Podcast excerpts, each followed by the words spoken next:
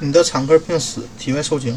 我是通过体外受精怀上宝宝的。我的孕期会和别人不同吗？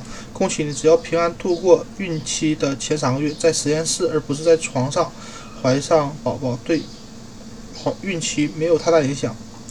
然而，你的怀孕早期还是和其他人有些不同。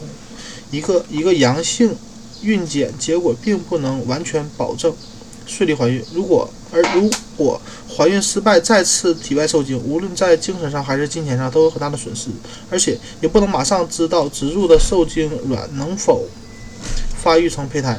所以，体外受精的孕妇在孕期前六周往往比大部分孕妇更伤脑筋，花更多的时间在医生那里不断验血、做超声检查、做爱以呃及其他体力活动受限。甚至被要求卧床休息。虽然研究显示卧床休息并不会提高体外受精的成功率，作为预防措施，怀孕的前三个月，医生会告会给你开黄酮体或者低剂量阿司匹林安胎。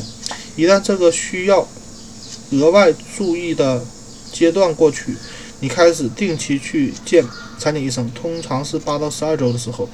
就可以和其他孕妇一样享受孕期的生活，除非检查结果发现你和其他百分之四十的体外受精妈妈一样怀了多胞胎。如果你属于这种情况，请参见第十五页。